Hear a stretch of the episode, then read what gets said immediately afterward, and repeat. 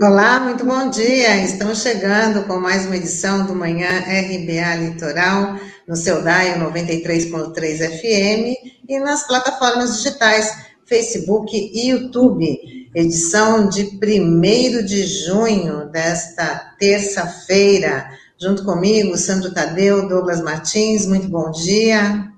Bom dia, Tânia. Bom dia, Douglas. Bom dia, Taig Norberto, aqui nos nossos bastidores. E um bom dia especial aos ouvintes e internautas da RBA Litoral.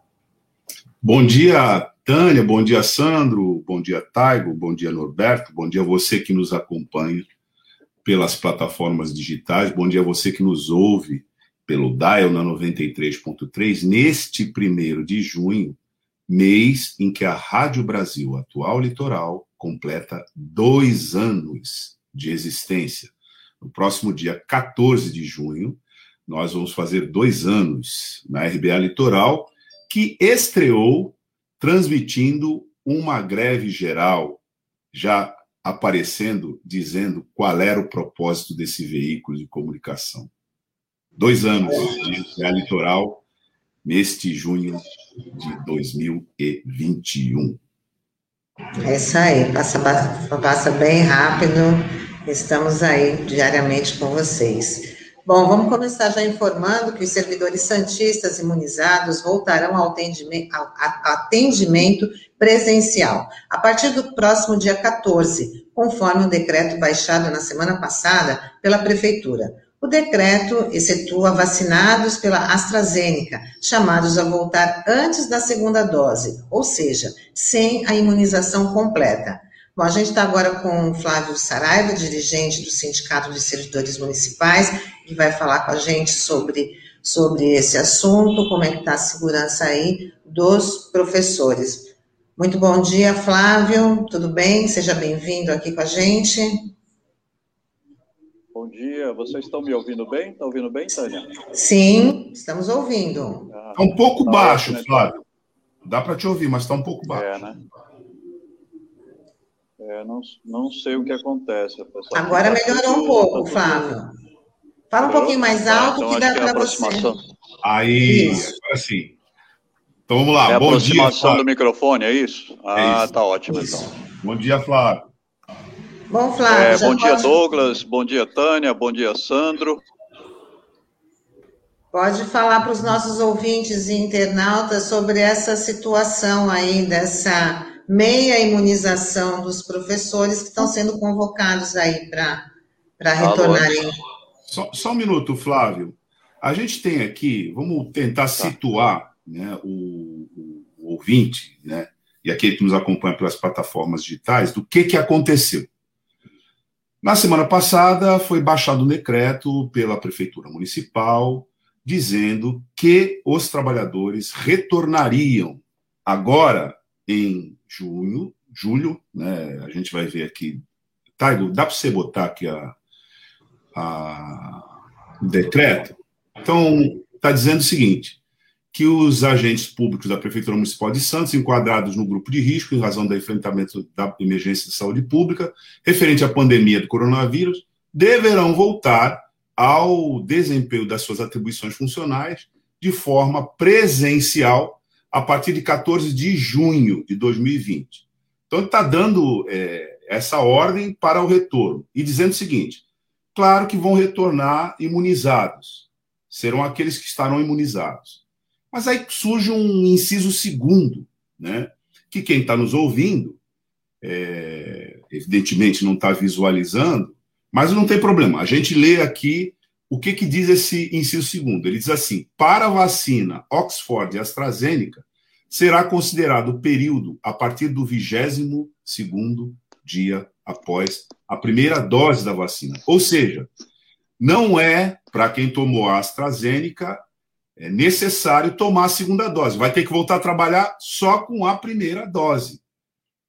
Então é assim: se o protocolo tem duas vacinas para a imunização completa, evidentemente você está imunizado pelo protocolo, pelo protocolo da própria vacina com as duas né, é, doses. Mas a prefeitura municipal está entendendo diferente. Basta uma e já pode voltar a trabalhar. É essa questão que está causando dúvida, e é essa a questão que a gente quer saber de você, é, Flávio. Como é que os servidores públicos estão entendendo essa orientação? Ok, Douglas. É, a gente está protocolando agora de manhã, inclusive, um ofício é, pedindo uma solicitando uma reunião urgente com o gabinete do prefeito com o secretário de gestão para tratar desse tema. É, é, e a gente está pedindo máxima urgência nessa reunião, é, em função da data que o decreto apresenta como a data de retorno. É, além dessa questão que você apresentou muito bem, Douglas, sobre essa é, Coronavac só com a primeira dose, o que significa que a imunização não está completa, esse decreto ele tem outros problemas. É, a gente sabe é, que as pessoas que é, estão imunizadas, elas não deixam de é, transmitir o, o vírus para outras pessoas. Ou seja, elas continuam sendo um vetor de transmissão. A gente sabe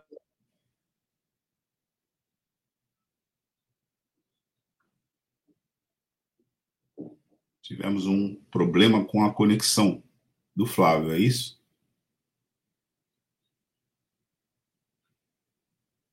É. Bom, a gente pode prosseguir, ele ia começando a fazer a, é, a avaliação. Acho que a gente pode prosseguir aqui na pauta, porque certamente ele deve retornar ainda para falar conosco sobre isso. Olha é, Está tendo, uma, tá tendo uma, uma variação grande aqui na, na internet. Bem, Mas como eu estava dizendo, é, Douglas. Tá. Ok. É, como eu estava dizendo, é, as pessoas que retornam, elas são vetores de transmissão. Então, elas vão é, se defrontar, elas vão se encontrar, elas vão voltar a um local de trabalho onde tem muita gente que não está imunizada. Então, essas pessoas, é, ao continuarem vetor de transmissão e voltarem aos locais de trabalho, o risco delas contagiarem outras pessoas é enorme. É, além disso, tem um outro problema.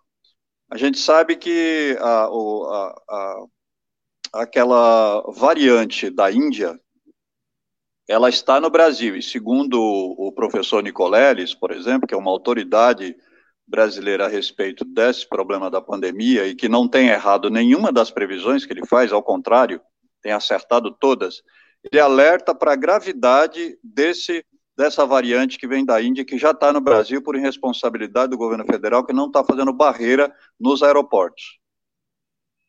Então, é, essa, essa variante é, é uma variante muito perigosa e a gente não sabe se as pessoas que estão imunizadas mesmo as, as poucas que estão imunizadas, elas estão imunizadas contra essa variante.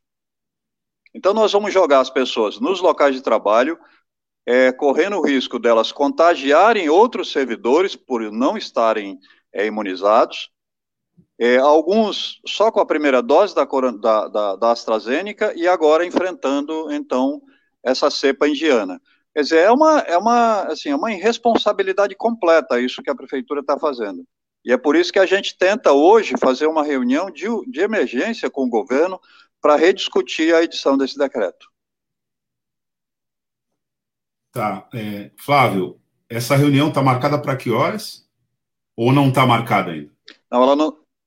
Não, ela não está marcada. A gente está indo agora na, no Paço Municipal é, assim, tentar que essa reunião seja para hoje ainda, se não for para hoje, para amanhã, a gente precisa urgentemente discutir com o gabinete do prefeito e com o secretário de gestão é, a revisão desse decreto, a, enfim, a mudança disso.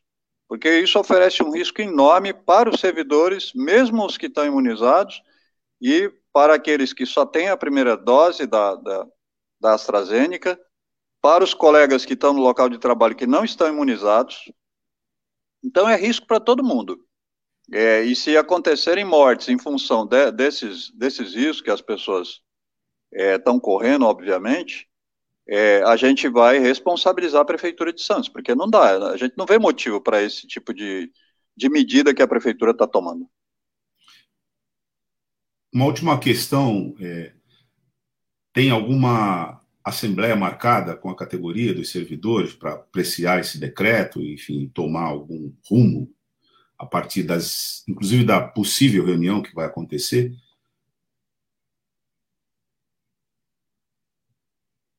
À medida que a gente obtiver retorno hoje, Douglas, é, nós vamos em seguida convocar a Assembleia, porque se, se dialogando com o sindicato e a gente expondo todos esses riscos que eu acabei de enumerar aqui para vocês e para os ouvintes da RBA, o prefeito decidir é, mudar esse decreto, é, não haveria necessidade da gente chamar a Assembleia. Agora, se insistirem, não tem jeito, a gente vai ter que convocar a categoria para ver que medidas a gente toma. É, a gente não está numa situação tranquila, não, muito pelo contrário. É, a, os quase 500 mil mortos no Brasil apontam que a gente tem que ter muito, mas muito cuidado com todas as medidas que jogam as pessoas em locais confinados, em, em, em aglomerações e em locais de trabalho. Então é isso. Se hoje não houver nenhuma, nenhuma resposta positiva do, do prefeito, a gente vai então tomar outras medidas. Tá. Tânia, Sandro. Eu só queria, é, sei que já está chegando ao fim da entrevista, mas se vocês têm agora um balanço, Flávio, do, do número de, de vítimas aí da, da categoria dos servidores, né, que acredito que também já deva ser bastante expressivo, visando aí as medidas que a prefeitura tem tomado desde o início da pandemia, né, que tem esse embate aí do sindicato com a prefeitura, o sindicato aí sempre reforçando a segurança dos trabalhadores, você já tem alguns números aí de, de vítimas, de infectados? É, Tânia, é, nós não temos esse número exato porque, é, infelizmente, é, tem muitos colegas que estão falecendo e, como não são associados ao sindicato e os locais de trabalho eles não informam ao sindicato, a gente não fica sabendo dos óbitos. Agora, é fato que nós já perdemos diversos associados do sindicato e já soubemos também de vários companheiros, companheiras que não são sócios do sindicato que também perderam suas vidas além de familiares. Nós temos, por exemplo, servidores que já tiveram duas perdas na, no mesmo núcleo familiar. Então, embora a gente não tenha números exatos, porque a própria prefeitura não fornece e os locais de trabalho também não. Aliás, esses números eles são muitas vezes escondidos, mas a gente está vendo a cada dia é, colegas perderem suas vidas e bem como os seus familiares. Tá bom, Flávio. Queria agradecer aí a sua participação. Acho que, acho que o Sandro ia fazer uma pergunta aqui. Ah, desculpa, ah. Sandro. Não, eu ia perguntar, não, eu imagino que o Flávio não tem essa resposta, de ter noção de quantos servidores hoje estão, é, não estão fazendo home office, estão à distância, que podem ser prejudicados com essa medida aí adotada pela prefeitura, com esse decreto. Não sei se vocês têm ideia desse número.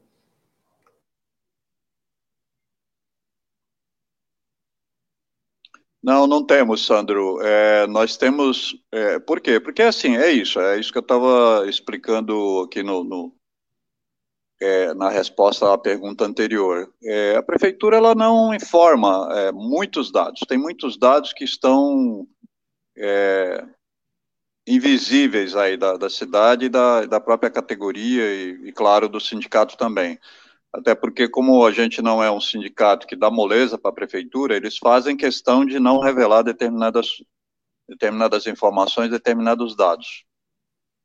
Mas é, é assim, é, é, um, é um número razoável, né? Pelo contato que a gente tem, pelos números que a gente tem acesso. Agora sim. Então, Flávio, boa sorte aí na negociação com, com a prefeitura.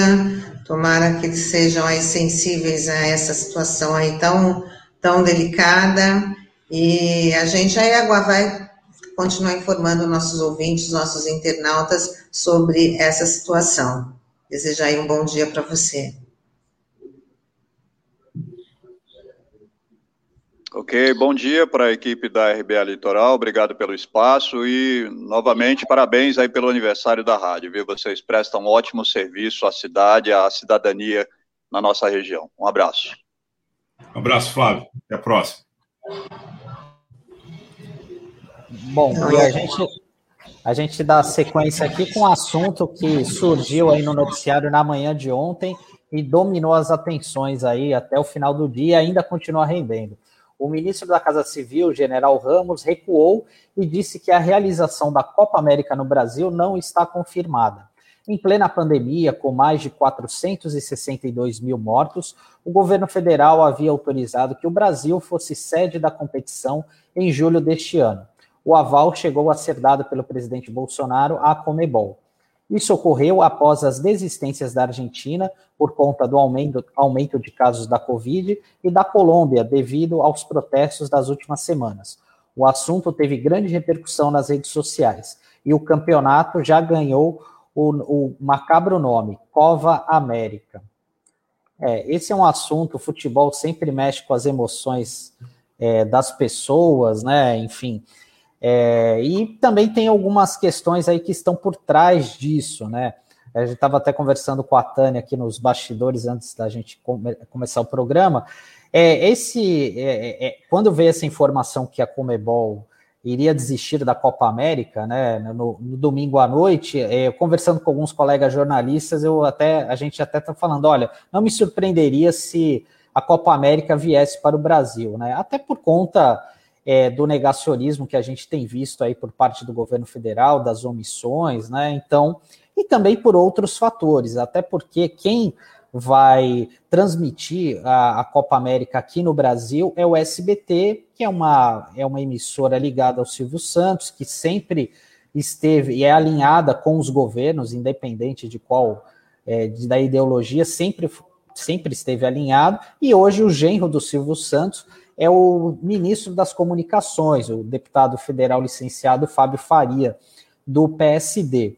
E também tem outras coisas, né? Que o Bolsonaro sabe que está numa está é, tá sendo alvo de ataques aí, a, popular, a popularidade está em baixa e o futebol a gente sabe que muitas vezes é utilizado como pretexto para para os gestores, para querer surfar numa onda, enfim, né? Mas nem sempre isso dá certo, né? Haja visto o que aconteceu em 2002, que o Brasil foi campeão do mundo e a gente acabou elegendo um, uh, um presidente que era oposição na época, que era o o, o Luiz Inácio Lula da Silva.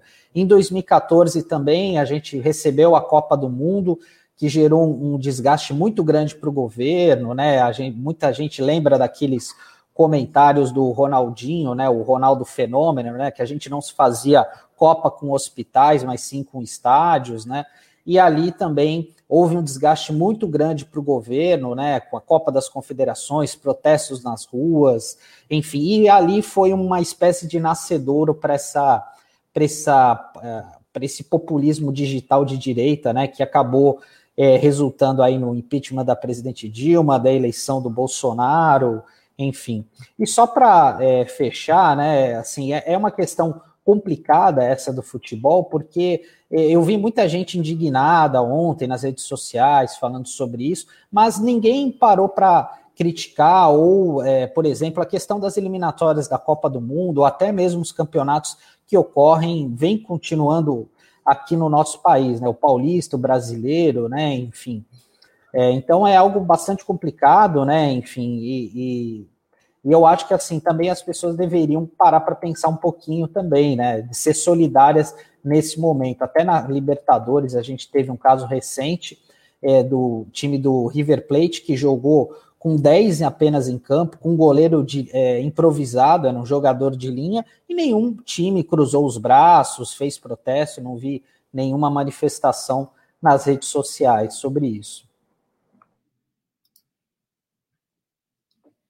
É, vamos recuperar aqui né, o que o ministro-chefe da Casa Civil, o general é, Luiz Ramos, general Luiz Eduardo Ramos, falou ontem é, a propósito desse assunto. Por que o Brasil vai sediar a Copa América durante uma pandemia. Senhores, primeiro que foi uma demanda que foi realizada via CBF, pela Comebol. Outra coisa, estamos em plena pandemia, uma situação difícil, só que o campeonato brasileiro, Ele envolve, eu depois vou passar a palavra ao secretário nacional dos esportes, 20 times na Série A e 20 times na Série B. Ou seja, estão ocorrendo jogos em todo o Brasil. Fora esse detalhe, acabou a, a semana passada os campeonatos estaduais. Então, com relação à realização dos jogos da Copa América, que serão poucos, não sei por que algumas pessoas se pronunciaram, vamos dizer, contra o evento. Se há os jogos do Campeonato Brasileiro e ocorreu os jogos do Campeonato Estadual e Libertadores. Libertadores Sul-Americano. E eu peço agora, nesse quesito, que foi muito criticado por alguns é, governadores e outras pessoas, com relação a gente estar tá manifestando ainda não tem nada certo, quero pontuar de uma forma bem clara, estamos no meio do processo, mas não vamos nos furtar a uma demanda, caso seja possível, de atender. Quer dizer, o argumento é, bom, tá rolando. Libertadores, tá rolando Brasileirão, tá rolando estaduais, por que, que não pode rolar a Copa América? Esse é o argumento. Então, nós precisamos é, restabelecer, sem trocadilho, a sanidade do nosso raciocínio. Está rolando Campeonato Brasileiro, estaduais, Libertadores, porque está rolando negacionismo na pauta esportiva, mas que não é esporte é negócio com dinheiro grosso. 118 milhões de dólares é o que a Comembol vai perder se não tiver esse evento. Falava hoje de manhã, inclusive, grande jornalista Alex Solnick, na 2, portal 247. Além disso, a Colômbia e a Argentina, que eram os dois países que iam sediar a edição da Copa América, recusaram essa possibilidade por motivos diferentes, mas ambos se encontrando no panorama político regressivo, reacionário e antipovo que existe na América do Sul e que está contando com a resistência do povo na rua, sob a égide do que nós falamos ontem. Estamos na rua em plena pandemia porque esses governos são mais letais do que a pandemia.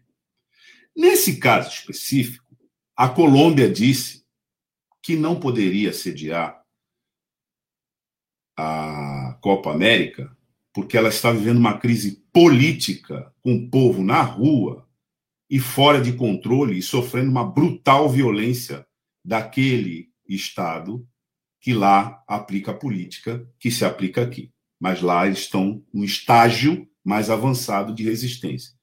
Tudo indica que aqui no Brasil nós vamos chegar lá também.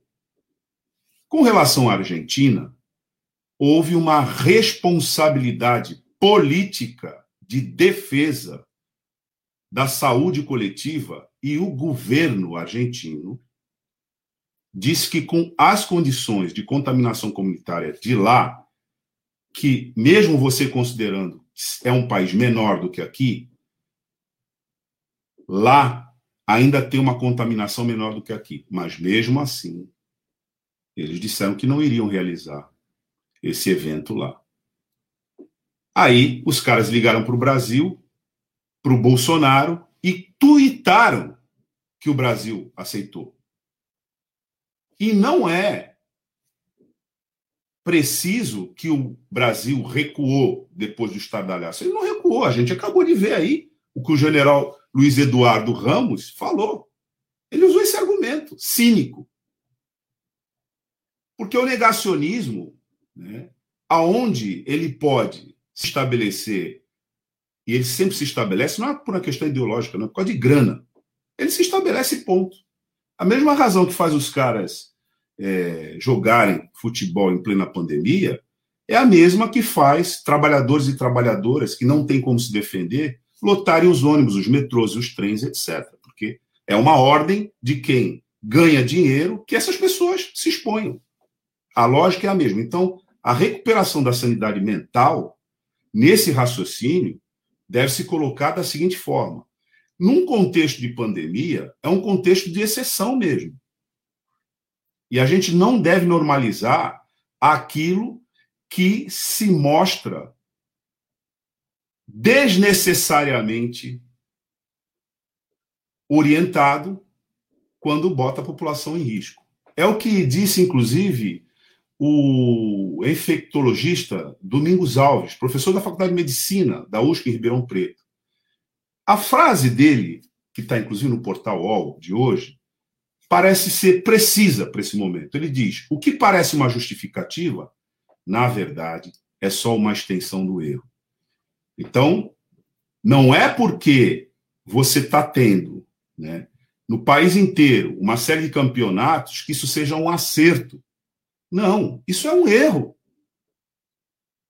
E você não pode justificar uma, um novo episódio do erro pelos erros anteriores. Porque é mais um erro, só que nesse caso, um erro de dimensões internacionais. Porque circularam por aqui os times né, da América. E, para finalizar, ressaltar o seguinte: os governadores do Nordeste não aceitaram sediar essa Copa, e nem o do Distrito Federal. Portanto, a Copa América, já que os governadores do Nordeste do Distrito Federal não aceitaram, se acontecer, vai acontecer aqui para o Sudeste e para o Sul. E não é pelo fato de que existe o negacionismo esportivo que a gente vai naturalizá-lo.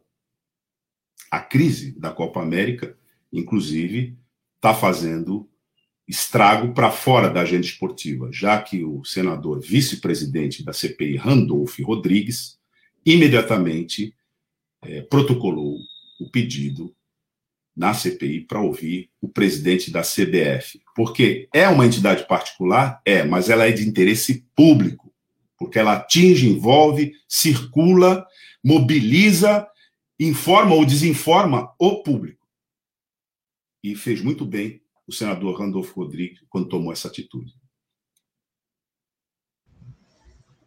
Bom, seguindo, e a Procuradoria-Geral da República pediu ontem a abertura de um inquérito para investigar o ministro do Meio Ambiente, Ricardo Salles. Ele é suspeito dos crimes de advocacia administrativa por dificultar a fiscalização ambiental e atrapalhar a investigação de infração que envolve organização criminosa. O pedido foi enviado à ministra Carmen Lúcia, a relatora no Supremo Tribunal Federal, de representações que apontam irregularidades na conduta, na conduta do ministro e de outros servidores ligados à pasta. Será que Sandro está fechando o cerco lá para o ministro? É o famoso a batata está assando, né? É, realmente o Salles está é, tá numa situação bem complicada, mas o problema é que ele tem o respaldo aí do, do Bolsonaro, né? Então ele não sai tão cedo, né? Aí do ministério, até porque ele faz parte dessa política, né? É, ambiental, essa, é, esse, o desmonte da política ambiental que fez a diferença aqui do Brasil nos anos anteriores, né? Nas gestões anteriores, né? Essa construção é, que o Brasil sempre foi vanguarda nessa área de meio ambiente e acabou perdendo isso em pouco mais de dois anos e meio de governo. Né? Então, é, não sei exatamente o que, que vai dar, se o Salles realmente cai de fato, né? É, porque por conta dessa ligação umbilical aí com Bolsonaro. O problema não é só o Salles, né? O problema é a política que o Salles leva, e mais especificamente contra o trabalhador do campo. O Brasil vive um genocídio no campo, tocado por esse governo genocida através do seu ministro é, do meio ambiente, que na verdade não é ministro do meio ambiente, é o inimigo do meio ambiente, levando as políticas destruidoras do meio ambiente e dos trabalhadores no campo. O Brasil é um dos países que mais mata trabalhadores na área rural, por disputa de terra, mas também por enfrentamento ideológico. onde se conecta a política de armamento prometida e vem sendo cumprida deste governo, que, inclusive pelo seu presidente, quando candidato, dizia que no campo a questão tinha que se resolver realmente na bala. É preciso destacar que essa pauta que destrói o meio ambiente, que é protagonizada pelo ministro que titulariza o Ministério do Meio Ambiente, não para aí. Toda a estrutura voltada para o agronegócio, que tem outros ministérios no organograma do, da esplanada, se combina numa política de ataque né, ao trabalhador do campo, ao pequeno produtor rural e à justiça social através do trabalho no campo, né, que vem através de interdições contra o IBAMA, contra o ICMBio, desmonte é, das estruturas de fiscalização, incentivo da violência no campo, ataque às comunidades é, é, tradicionais. Então, um complexo que é tocado é, por muitos órgãos, mas que tem à frente esse mais visível inimigo do meio ambiente, o tal da porteira para passar a boiada, enquanto o povo desesperadamente se defende para não morrer. Este aí é um dos que investe diretamente neste negócio e que está ficando milionário com esse negócio, como demonstram as investigações do governo federal através da Polícia Federal. O que demonstra também que há trincas, fissuras, rachaduras na estrutura da Polícia Federal, porque nem todo agente de segurança ligado à instituição da Polícia Federal está, nesse momento, vinculado ao bolsonarismo. É preciso deixar isso explícito, né? Porque é, gente ruim existe em tudo que é lugar, mas em tudo que é lugar existe gente boa também. E nessas instituições, certamente, além das disputas políticas, existem aqueles servidores que estão cumprindo seu dever sem assombro diante da possibilidade de sofrer as consequências, inclusive físicas, que o bolsonarismo sempre acena e promete com a sua política. E falando e da questão... É, tem um comentário aqui, né, da Cidinha, né, que o Taio subiu aqui. É, o desgoverno federal continua. Bom dia, Cidinha. O desgoverno, federal, o desgoverno federal continua autorizando as agressões aos povos originários. O que acontece no Quilombo Rio dos Macacos precisa ser denunciado. Cerca de 200 quilombolas são impedidos de usar o rio e seus recursos e correm risco de morte. São ameaçados diuturnamente. É isso aí. Sandro. E dando sequência à questão ambiental, o governo emitiu um alerta de emergência hídrica em cinco estados: Paraná, São Paulo, Mato Grosso, Mato Grosso do Sul, perdão, Goiás e Minas Gerais. O anúncio veio depois que estudos alertaram que a região da bacia do Paraná entrará em seu período com menor volume de chuvas, que é de junho a setembro. O primeiro efeito imediato será na conta de luz, já que a ANEL decidiu colocar a bandeira vermelha na conta de energia, que é o patamar mais caro desse sistema. E hoje em Guarujá já começa a vacinação dos portuários contra a Covid-19. As doses serão aplicadas a partir de uma lista nominal enviada pelos empregadores. São quase 3 mil profissionais. A imunização acontece no ginásio do Guaibê. Só para completar essa nota, em Santos, é no Santos Convention Center, lá na Ponta da Praia, que os portuários de Santos, cerca de 11 mil trabalhadores, também começam a ser vacinados contra a Covid-19. Bom, vamos chamar o professor Pascoal, que hoje é dia de economia sem complicação, e o tema hoje é um novo recorde do desemprego. Bora embarcar o professor.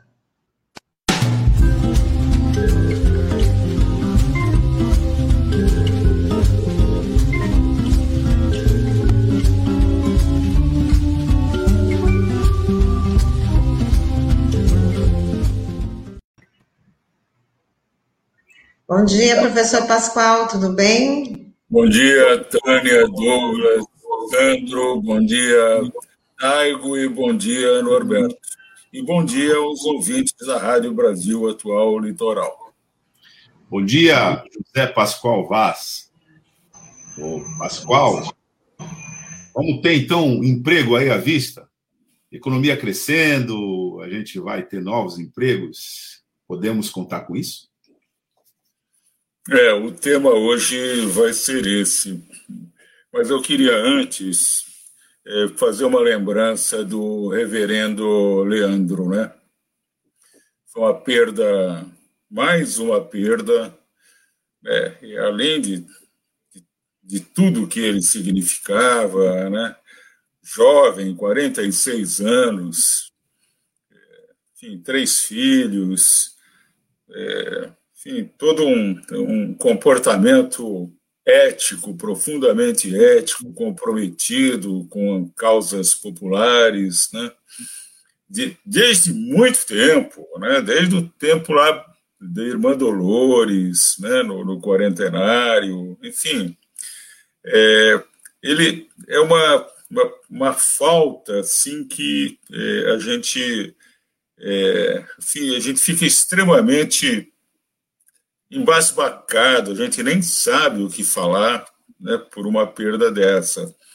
E a gente sabe também que a perda dele, olha aí, ó, né, eu lembro dele como meu aluno de, de que ele fez o curso de assistente social na Unisantos e eu dei aula para ele. Ele era bem novinho, né, bem magrinho, e, enfim, quando eu fiquei sabendo da morte dele, eu fiquei realmente muito consternado, e aliás, como todo mundo. E a gente fica também com muita raiva de tudo que esse governo vem fazendo, né? Eu não consigo perder um amigo, né? Assim, uma pessoa tão querida, uma pessoa tão importante para a família dele, para os amigos, para a sociedade né, e não lembrar das expressões de mimimi e coisas que tais, e de covarde, né, que o Bolsonaro, como o Bolsonaro trata as pessoas. Né? É, é, uma, é uma coisa que a gente não pode admitir, que a gente é, tem que unir todos os esforços realmente para que esse presidente não seja reeleito em 2022. Né? É, é, triste a gente misturar tudo isso, a perda de uma pessoa tão querida, né, com reeleições, mas é isso mesmo, né? É isso mesmo. Eu fico muito emocionado quando vejo a foto dele. Bom, é, queria também manifestar a minha estranheza em relação ao que aconteceu o decreto da prefeitura, que eu, de início, eu achei que tinha, podia ser até um erro de digitalização, né? Digitou errado. Porque no caput do artigo está escrito lá que só seriam chamadas as pessoas que tivessem é, completamente imunizadas. Né? Mas vai lá no item 2, como vocês mostraram, né? e no item 2 está tá mostrando lá que não é assim. Quem tomou AstraZeneca basta ter tomado a primeira dose né, para ter que voltar a trabalhar no dia 14 de junho. Então, também é, acho que é uma outra coisa que é um absurdo. Né? Eu tomei a minha segunda dose da vacina e né, não me sinto, ainda não me sinto, estou esperando 22 dias a partir da segunda dose da vacina da AstraZeneca, né, para me sentir à vontade de voltar para a rua. E mesmo assim, com todos os cuidados, como o Flávio comentou aí no início do programa. Bom, o desemprego, né, é, infelizmente, o desemprego aumentou novamente. Isso aqui é uma pesquisa, é, é a Pesquisa Nacional de Amostra a Domicílio da contínua né, do IBGE, é, que mostra que no primeiro trimestre agora de 2021, a taxa de desemprego chegou a 14,7%. Né? Ela era, no trimestre anterior, era de 14%. Eu estou arredondando aqui os números para não ficar, né, para ficar mais simples para todo mundo, inclusive para mim. No primeiro trimestre, era 14% no quarto trimestre, era 12% no primeiro trimestre de 2020. E ela era de 6% no primeiro trimestre de 2012. Né? No segundo ano do governo Dilma, nós tínhamos a menor taxa de desemprego do Brasil desde que essa pesquisa começou. Então, é, o, o, avanço do desemprego está muito forte.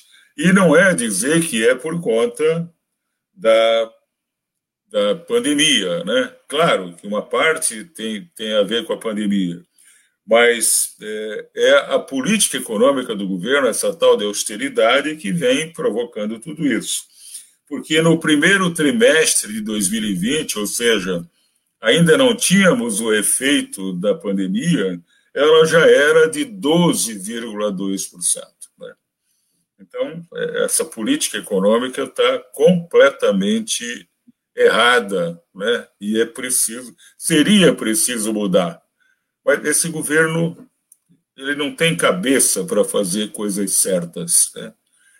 É, ontem a entrevista do Randolph foi muito interessante, né? porque ele colocou coisas assim muito muito. É, assim, ele pontuou certas coisas que são fundamentais. Né? Esse governo não está preocupado em acertar. Né? Não está preocupado em acertar. Está preocupado em fazer o joguinho né, para ser reeleito em 2022. E Deus nos livre se isso acontecer. Agora, eu queria mostrar algumas coisas interessantes dessa pesquisa, interessantes, embora tristes, né? que mostra o seguinte: aqueles 14,7 que eu falei inicialmente, que é o desemprego no primeiro trimestre deste ano, é, é a média. Quando você separa em homens e mulheres, você vê uma distorção enorme da desigualdade de gênero. Né? Os homens, essa taxa é de 12%, e das mulheres é de 18% seja, uma diferença brutal. Quando você analisa por cor, esses 14,7 viram para os brancos 12% e para os pretos 19%. Ou seja, o desemprego em cima da raça negra é muito superior ao desemprego dos brancos. E uma coisa que é alarmante também, que eu acho que é extremamente preocupante, é quando você divide por idade. Por exemplo, os jovens de 18 a 24 anos não têm 14,7%, tem 31% de desemprego, mais que o dobro do que a média. E os jovens de 14 a 17 anos têm 46% de desemprego. Falei 4,6%, 46%. São jovens né, que não conseguem o primeiro emprego e que ficam aí à mercê do, do tráfico de drogas, né, que a gente sabe que, que eles são muito abordados numa hora dessa. Então, é, nós estamos caminhando para situações assim dramáticas, né? Dramáticas. É, em termos de esse desemprego, é, a gente tem os 14,8 milhões de pessoas desempregadas, né? É, que são 8 milhões e meio a mais do que era o desemprego em 2012, né? 8 milhões e meio, a gente fala isso como se fosse, né? Mas isso é terrível para as pessoas e para a economia. Né? A economia não, não anda. Além desses 14,8, nós temos mais 6 milhões de desalentados, quer dizer, pessoas que não aparecem na taxa de desemprego porque não estão procurando Aí o, o IBGE pergunta: você está procurando emprego? Não. Então você não é desempregado. Mas ele é o pior dos desempregados, porque é aquele que já perdeu a esperança. Né? Bom, então você soma 14,8 com 6 milhões, isso dá 21 milhões de desempregados para valer. Né? E, além disso, você tem mais 12 milhões que trabalham menos do que gostariam, quer dizer, empregos que não proporcionam um trabalho amplo, né? o que dá 33 milhões de subutilizados. Se você somar 33 milhões, é quando você soma o desemprego de 14,8, os desalentados de 6 e os 12 milhões que gostariam de trabalhar mais. Isso dá 33 milhões. Se você somar os informais, os informais são 41 milhões. Por que, que informal é importante a gente destacar? Né? Porque o informal é aquele que não tem proteção social nenhuma. Né? Ele, ele não é registrado, tá certo? Por isso que é chamado de informal. E eles normalmente eh, têm o seu ganho em atividades extremamente precárias. Então, chega numa hora dessa, tá certo? É, a renta deles é praticamente zero, é como se eles estivessem completamente desempregados. Quando você soma tudo isso, né, aqueles 33 milhões que eu chamei de subutilizados, mais 41 milhões de informais, você tem 75 milhões de disponíveis para produzir, pessoas que estão aí disponíveis, a economia, né, de uma maneira geral, as empresas, enfim, com capacidade ociosa, e você tem 75 milhões de pessoas que não conseguem trabalhar para valer. Né? Então, é, é uma situação, é, é uma situação dramática, é uma situação que a gente que essa política econômica tem que mudar e esse governo não vai mudar essa política, está claro. Não, Pascoal, né? desculpa, desculpa, te cortar, e tem um agravante é, em cima disso daí, né? Que são a, a mudança da lei trabalhista de 2017 do governo Temer, né? Porque isso respalda essa política que existe atualmente, né? Então, é, existe esse bico legalizado, trabalho intermitente, que a pessoa só recebe quando está à disposição, né, quando trabalha de fato, enfim, né, e não leva em consideração quando ela está à disposição, que é uma crueldade, né? Além de ser uma crueldade, é uma sacanagem. Perdão pelo termo, mas é uma sacanagem. Né? Porque essas pessoas, os terceirizados, os intermitentes, os temporários, os PJ, eles são agora classificados como formais. Por isso que você lê por aí, né, a imprensa normalmente publica, né, que a formalização está aumentando. Mas como é que a formalização está aumentando se o desemprego geral está crescendo tanto? Que, que mágica é essa? Né? A mágica é que os terceirizados, os intermitentes, os temporários e os PJ, né, que você lembrou muito bem, Sandro, é, são é, agora considerado como formais, o que é uma grande sacanagem do governo, tá certo, de fazer esse tipo de confusão. Não, no meu governo está tudo certo, porque os formais estão aumentando, né? o que é um é uma inverdade. Isso realmente não. Então, a, o único jeito de mudar isso é mudar a política econômica. Né? Essa política econômica tem que ser alterada profundamente.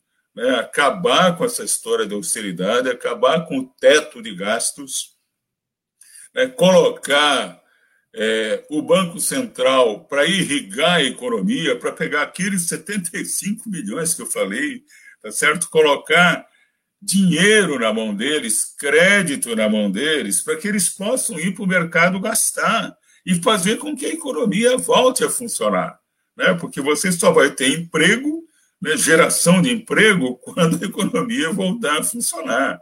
Antes disso, você, sem isso, você não tem, não há mágica para você gerar emprego. Né?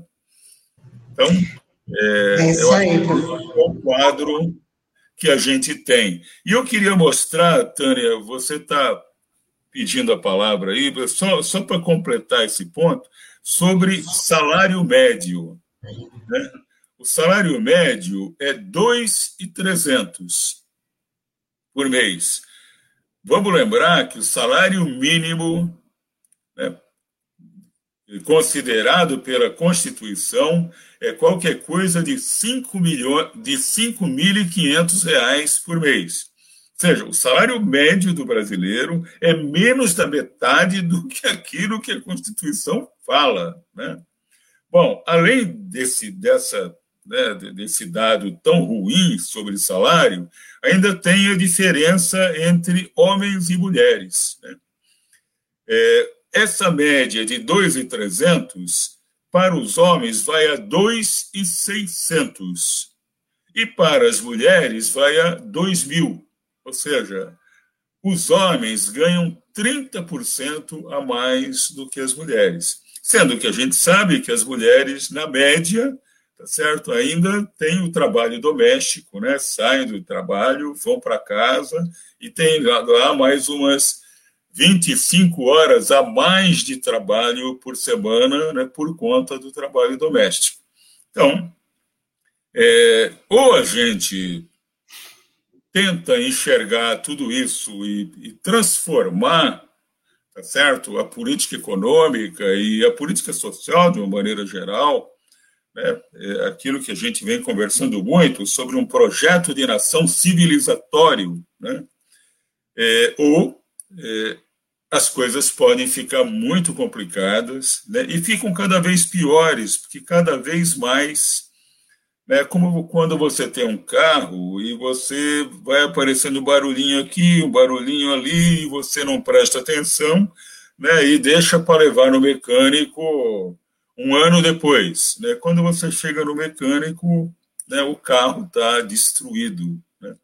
E é assim que pode acontecer, que vem acontecendo com a economia e com a sociedade brasileira. É isso aí, professor. Colocou aí todos os números para mostrar essa tremenda desigualdade, desproporcionalidade, né? Só com uma mudança muito, muito drástica da, da, da política, que não é a intenção do governo agora, né? Professor, muito obrigada pela sua participação aqui com a gente mais uma vez. Queria desejar uma ótima semana e até a próxima semana. Obrigado a todos vocês também, aos ouvintes da Rádio Brasil Atual Litoral, aos internautas né, da Rádio Brasil Atual Litoral. Um bom dia para todos. Tchau, Pascoal. Até semana que vem. Tchau, tchau. Até mais. Bom, a gente vai conversar agora com o Jeff Oliveira, ele que é estudante, né, estudante aqui da realidade popular brasileira, mais especificamente um estudioso, e é também um militante.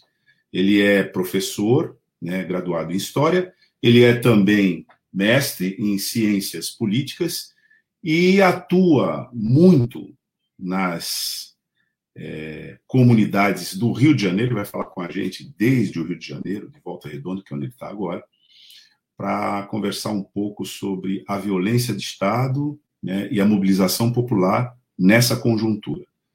Vamos chamar o Jeffrey para a gente conversar com ele.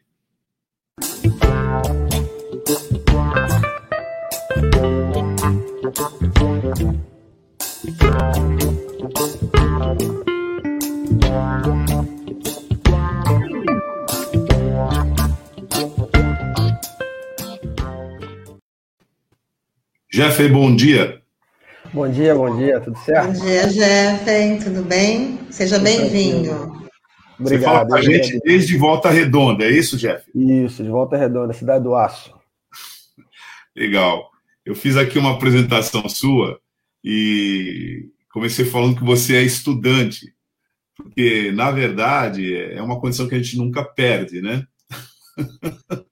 da realidade política e principalmente quando a gente está vinculado às uh, atividades sociais.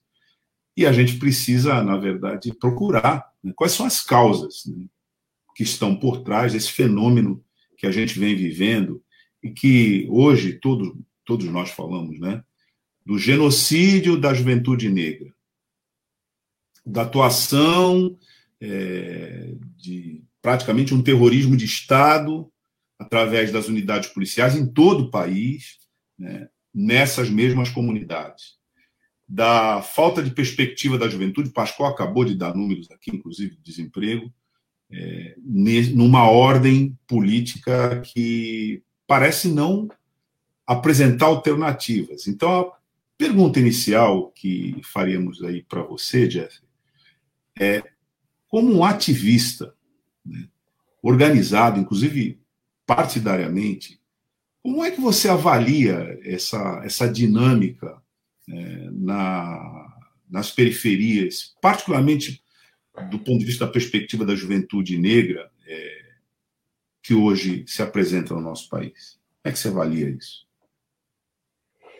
Bom, bom dia aí para todo mundo que está nos ouvindo. Queria agradecer o convite, né? De poder estar tá aqui trocando essa ideia, conversando.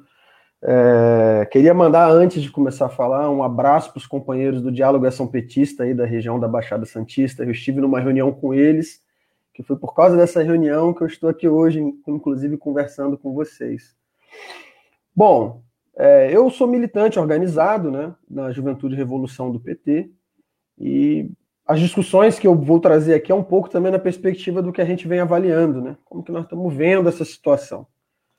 É, o governo Bolsonaro, um governo extremamente autoritário, ele é fruto, né, ele é resultado daquele golpe que a gente sofreu em 2016. Né, ele é parte daquilo. Ele é a ala podre, vamos dizer assim, né, no sentido dessas instituições que aplicaram esse golpe.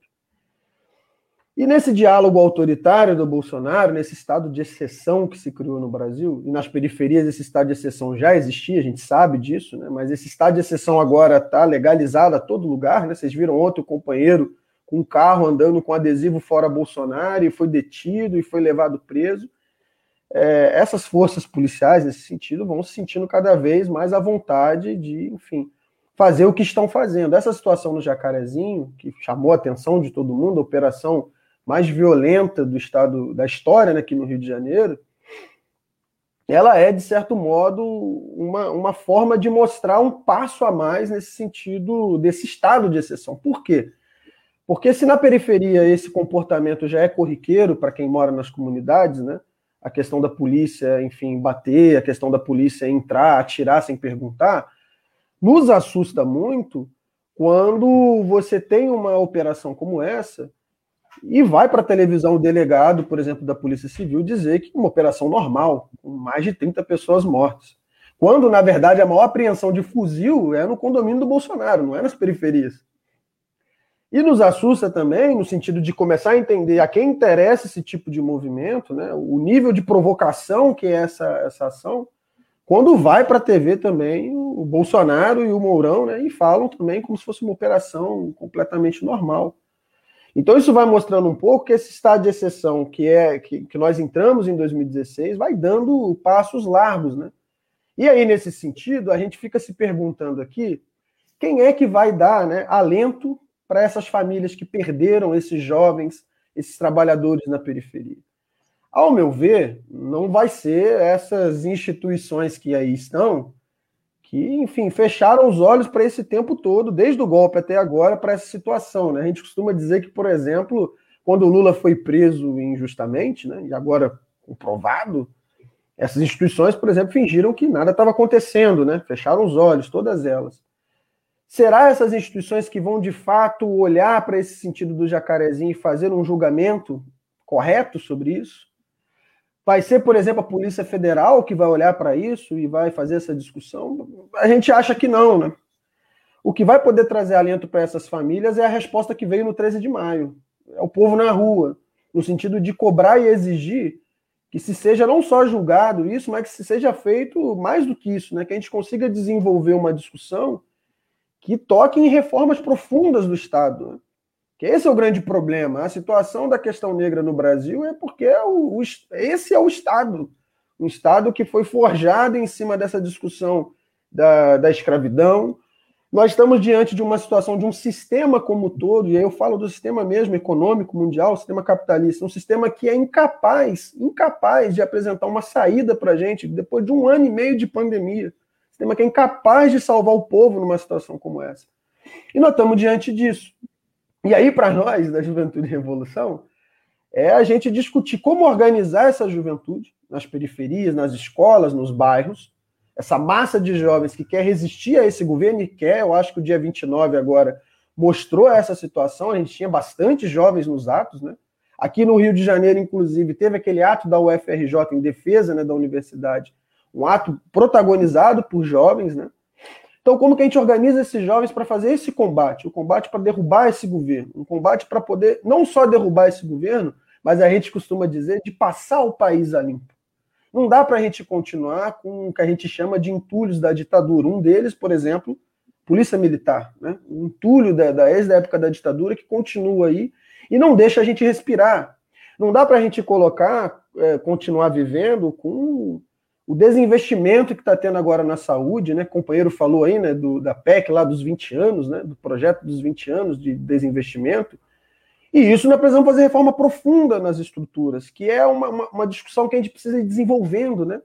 No sentido de mostrar que do jeito que está, não dá, né? E aí o, o companheiro que eu estava aqui ouvindo tocou em um assunto muito importante, esqueci o nome dele, me desculpa, estava falando sobre economia. Isso, que ele falou da situação da juventude e do tráfico, né? E aí eu acho que tem uma discussão importante para a gente desenvolver, né? que é o que a gente vem fazendo, que é uma pergunta, assim, um ano e meio depois de pandemia, se a gente for pensar e olhar assim, quais são as medidas que são tomadas por todos os governos, do federal aos municipais, que garantem com que a juventude esteja estudando, esteja na escola. Assim, a maioria dos jovens não está tendo acesso à internet, por exemplo. Ou quando tem, é uma internet assim muito ruim, ou é do vizinho, que ele usa um plano de dados do vizinho, como acontece aqui no meu bairro muito. Já emprestei, por exemplo, meu celular várias vezes para alguns companheiros fazerem alguma aula. É, quais são as medidas que esses governos tomaram até agora? A juventude está fora das escolas. E aí, quando a gente fala em discutir como resolver isso, até os governos que se dizem defensores né, da ciência, os cientificistas, tipo o Dória, por exemplo, empurra a juventude para a escola de qualquer jeito para dizer que a escola é lugar de infectar, mas o ônibus não é, mas a escola é lugar de infectar. E aí o grande problema é a juventude que está fora das escolas sem estudar, sem acesso ao conhecimento, e nós não estamos dizendo para voltar desgovernado, sem um plano, não é isso. Mas a discussão que a gente faz com os jovens é o seguinte: a quem interessa essas escolas completamente fechadas um ano e meio depois? A quem interessa essa juventude sem educação? A quem interessa esses jovens que estão tendo que largar a escola para poder trabalhar e ajudar o pai a pagar a conta em casa. Não é a nós, filhos dos trabalhadores. O nosso direito à educação nesse governo está sendo massacrado. Nós tivemos um Enem com a maior abstenção da história. E esse governo se aproveita da pandemia, não só o Bolsonaro, mas todos os governos, para aplicar mais ainda golpe sobre golpe. Então, a Juventude de Evolução a gente tem feito uma discussão muito importante sobre a importância de defender o direito à educação e de discutir sem medo, exigindo dos governos, desde vacina, testagem e tudo mais, com que a juventude possa voltar a estudar. Para discutir com a juventude, principalmente da periferia, porque a juventude fora das escolas, Douglas, ela vira um prato cheio para o tráfico. Ela vira um prato cheio para a violência policial que nós vimos aqui no Jacarezinho, e que não só no Jacarezinho, ontem estava tendo operação na Cidade de Deus também. Teve operação recente aqui também em Volta Redonda. Tivemos uma operação agora de desocupação de famílias durante a pandemia aqui na cidade. Então são esses problemas, né? E um monte de jovem nessa situação. Então é um pouco disso que a gente vem discutindo com a juventude. Claro, com calma, nós não estamos dizendo que vamos voltar amanhã, mas nós estamos dizendo que se a gente não começar a discutir o que está em risco, que é o nosso direito de estudar, pode ser que amanhã, quando a gente venha discutir, nem isso a gente tenha mais para defender. Então é um debate que a gente tem feito com os jovens, né? E que eu acho importante, porque eu acho que dialoga um pouco com o que o companheiro estava falando antes, né? Sobre o problema do desemprego, do tráfico, e aí a escola tem um papel fundamental para essa juventude poder ter acesso à educação, acesso à ciência, né? A tudo que nós produzimos esse tempo todo. E poder também, não só isso, ter acesso à merenda, né? Tem um monte de jovem que só consegue ter uma refeição decente na escola. e que é muito importante isso. Já falei muito já. Não, na, na verdade, tem um ponto aqui que você falou que se conecta com que a política que vem sendo oferecida pelo governo federal, que é de militarização das escolas, criação de escolas militares. Por exemplo, aqui na região onde a gente está, você sabe que o ministro da Educação é daqui, né? Dessa, dessa região aqui, né? Da Baixada Santista. E recentemente ele se pronunciou, né? É, diante desse quadro que você coloca, ele se pronunciou como estabelecendo uma prioridade, uma política prioritária do governo, a implantação das escolas militares. Você poderia, é, já que você está falando sobre esse tópico, você poderia é, dizer para a gente como você avalia, por exemplo, uma política com esse perfil nas comunidades é, Brasil afora? O que, que isso tem a ver com a juventude a qual você se refere, que tem uma necessidade premente de estudar? Bom, eu gosto sempre de usar um, um exemplo que é local aqui na minha cidade de Volta Redonda, porque isso aconteceu logo no início do governo Bolsonaro e do governo Witzel, aqui no antigo governo Witzel, né, que agora ele caiu, né? Mas é, aqui em Volta Redonda tinha uma escola que durante os governos do Cabral e tudo mais, Pezão e tudo mais, ela era uma escola estadual, dentro de uma comunidade aqui, e ela foi sendo sucateada pelos anos. Então, é, foram fechando turmas e por aí foi, sabe? E na época a gente chegou a ocupar essa escola, alguns jovens ocuparam a escola, tentando defender a escola para que ela não fosse fechada. A escola foi fechada, foi fechada a escola no bairro. Logo quando o governo entrou, aquela escola que tinha sido sucateada, ela foi uma das primeiras escolas do Estado modelo no processo de militarização. Ela foi entregue, na verdade, se eu não me engano, foi para os bombeiros, eu acho. Foi para os bombeiros. Num processo de militarização. Né? E aí a gente começa, começou a ter relatos, por exemplo, de alunos que estavam na fila, por exemplo, antes de entrar para a sala de aula, que é obrigado a fazer fila, né, igual quartel, e passavam mal porque ficavam horas debaixo do sol. E a grande discussão é que escola militar não é escola, né? no sentido do que precisa ter uma escola para os estudantes. Uma coisa que é muito importante, por exemplo, no sentido do movimento estudantil, da gente discutir, e que também tem a ver com as escolas fechadas, é, por exemplo, o Grêmio Estudantil. Tem a ver com os estudantes decidirem e discutirem os problemas da escola. A falta de giz, o quadro que está com problema, o ventilador que está estragado. É... E como é que faz isso numa escola militar, no sentido de questionar para onde a escola está indo? No sentido de dialogar com a comunidade e falar: olha, essa escola aqui não está caminhando. Não faz, né? É um outro tipo de situação que está sendo colocada e que tem como, como objetivo uma, a gente quando veio aquela manifestação em relação ao George Floyd, nós quando fomos para a rua, JR na época, a gente começava a dizer que com o governo Bolsonaro eu não consigo respirar. E com escola militarizada eu não consigo respirar. Não tem educação, eu não posso discutir, eu não posso, enfim, me organizar num grêmio eu só posso ir para a escola receber ordem, vamos assim dizer. Então, isso não é escola, isso é outra coisa. Isso é um mini quartel, né, vamos assim dizer. E que aqui no Rio de Janeiro tenta esse tipo de, de situação, tenta dialogar com um sentimento que eu acho que é muito honesto das pessoas, que é um sentimento de medo em relação à violência. Né? Apesar do Rio de Janeiro não ser um dos estados mais violentos do Brasil, a gente acha que é, mas não é. É, isso tenta dialogar com o medo da população, que às vezes de forma, vai de forma enganada, achando que essa disciplina maior vai ser uma melhor educação. Pelo contrário, se gasta muito mais que esses colégios militares, o Estado, e se tem uma educação, por exemplo, muito, muito inferior aos IFs, que tem uma qualidade muito melhor para que os estudantes possam estudar, desenvolver conhecimento, ter acesso à ciência, que é um negócio muito importante, se qualificar para o mercado de trabalho, inclusive poder trabalhar, arrumar um bom emprego. E o que nós estamos vendo é o contrário. Então, é, é inclusive nessa situação, eu estava dizendo dos governos aproveitarem da pandemia, Aqui na minha cidade, a gente tem um prefeito chamado Neto, ele é agora do DEM, já foi, então, enfim, de outros partidos. E agora, no início da, da pandemia, ano passado, ele tem uma fundação de educação aqui, que foi uma fundação que eu trabalhei e estudei depois. Estudei primeiro e depois voltei para dar aula, quando eu estava dando aula. E essa fundação ele fechou todas as turmas de primeiro ano do ensino médio, agora na pandemia. Porque a escola estava fechada, o Grêmio fechado, né, no sentido de de tá, não estar tá lá os professores, e para ele, Ele achou muito mais fácil fazer o que ele já queria durante a pandemia, fechando um, todas as turmas de primeiro ano do ensino médio, dizendo que, olha, o meu projeto é acabar com o ensino médio nessa fundação. Então, já vou fechar o primeiro ano. Em 2021 não vai ter segundo ano, em 2023 não tem mais novas turmas de terceiro ano e acabou o ensino médio. Então, os governos se aproveitam dessas escolas de portas fechadas para, de fato, passar a boiada. Passar a boiada. E aí, esse corte dos orçamentos, eu vejo com o companheiro falando né, sobre o Pedro II e tudo mais, eles têm diretamente a ver com isso. Né? Nós estamos falando das universidades fechando, de escolas fechando, e isso é muito perigoso.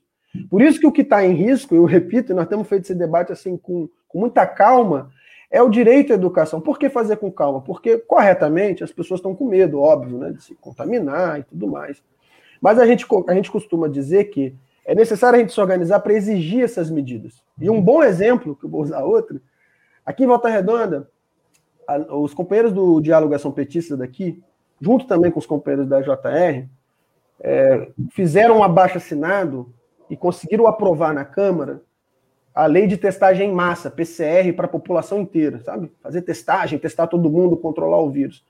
Foi aprovado na Câmara, foi para o prefeito, o prefeito vetou, voltou para a Câmara, a Câmara derrubou o veto e o prefeito não aplica a lei da testagem. E está falando que vai voltar a aula agora em setembro. Entendem? A loucura que é essa cidade. O cara não aplica a testagem e diz que vai voltar em setembro, mas não tem medida. Aí não faz sentido. Aí é falar que a juventude vai se contaminar e vai morrer. Então a gente precisa se organizar, inclusive, para combater essa situação. Para os caras não empurrarem a gente para o matadouro, como diz, né? Sem a gente discutir quais são as medidas que nós queremos. Além, além da vacina, óbvio, né? Nós precisamos de testagem. As escolas com milhares de alunos dentro da sala de aula, é assim que vai ser a aula num momento de pandemia? Não tem condição. Então, tem várias questões que a gente precisa discutir, e aí a gente vem dialogando com a juventude a importância de olhar o que está por trás dessa névoa, sabe? Que está colocada aí. Porque os caras, no fim das contas, com essas escolas militares que o companheiro falou, esse corte nos orçamentos, no orçamento, perdão, é a perspectiva de não deixar com que o filho do trabalhador né, possa estudar, possa ter acesso à ciência, possa ter acesso à educação. É isso. É, não, você está falando a questão da educação, que hoje também tem uma, um assunto super importante na Câmara, né, que é o PL 3477, para garantir aí a, a internet para mais de 18 milhões de, de brasileiros, né, de, de estudantes brasileiros. Então tem, então tem tudo a ver com, com isso que você está tá colocando, porque já é meio que faz parte de um, do, do projeto deles não garantir, né, a, um projeto de governo não garantir esse acesso, né, a conexão com, com a internet. Então, é só até para para colocar aqui também para os nossos ouvintes e internautas, que é o PL 3477, e vai ser votado hoje lá na Câmara dos Deputados. A UNE já está promovendo aí um grande tuitaço, né, para poder pressionar os parlamentares. Chefe, tudo bem? Bom dia, obrigado por você estar participando do programa. Até peço desculpa aos ouvintes internautas que a conexão não está ajudando aqui. É, chefe, eu, eu vi queria... que você desapareceu. É. o que aconteceu? Fiquei procurando você aqui na tela. É, eu queria fazer duas questões para você. Uma, é, você estava falando desse momento de pandemia, né? E às vezes, como você falou, às vezes é uma cortina de fumaça para outras coisas piores que estão por vir. Eu queria saber de você é como é que é o lobby hoje da, da, das escolas privadas, até para privatização do serviço da educação que é tão importante, né? Você acha que é, como é que é? existe essa discussão no Rio de Janeiro, enfim, né? Queria saber a tua avaliação sobre isso. E falando de juventude também, recentemente eu fiz uma, uma reportagem aqui com vários jovens aqui da cidade, tal, aqui da região, falando sobre política. E alguns deles deixaram muito claro o seguinte: olha, que os partidos políticos hoje eles finalmente acordaram que precisa dar voz ao jovem, né? Enfim. É, mas isso nem sempre é, é, uniforme, né? Isso é mais presente nos partidos de esquerda, os de centro começaram a acordar agora e os de direita ainda não perceberam isso.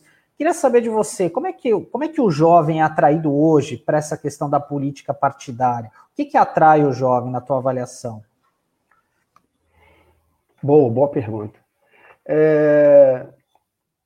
Eu acho que a grande questão, no sentido de discutir o, o que os jovens querem discutir, é que para esses partidos de centro, mais à, à direita ali, por exemplo, é, eles podem colocar 22 jovens já na próxima mandato. A última coisa que eles vão discutir é o que interessa à juventude. Acho que essa é a principal questão, né? Porque é, começa uma mentira, né? Que é, por exemplo, vou dar um exemplo aqui: o PSDB começa a colocar um monte de jovem para sair candidato. Agora o PSDB vai dar voz à juventude. Pelo contrário. Não é isso que vai fazer ele dar voz para a juventude. A juventude quer outra coisa que não é o interesse do PSDB. Eu acho que, em geral, nós que somos jovens, né?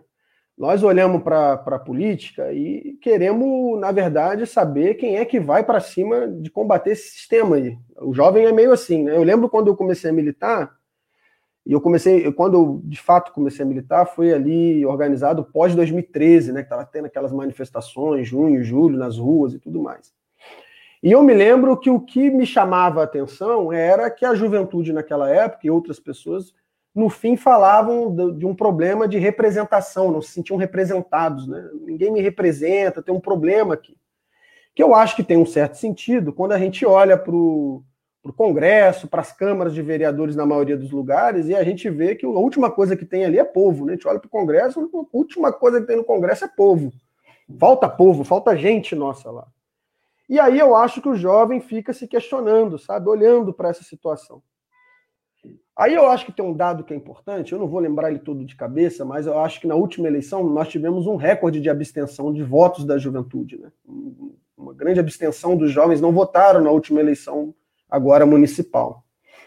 E aí nós da juventude, de revolução, nós começamos a discutir que tinha a ver com o jovem começar a olhar para essa situação e achar que todos os partidos eram iguais. Então ele viu um problema ali, sabe? E é onde a gente começa a discutir que os partidos do qual nós, eu milito no, no PT, por exemplo, é, precisam estar na rua para dialogar com esse jovem. Precisa estar na rua organizando esse jovem.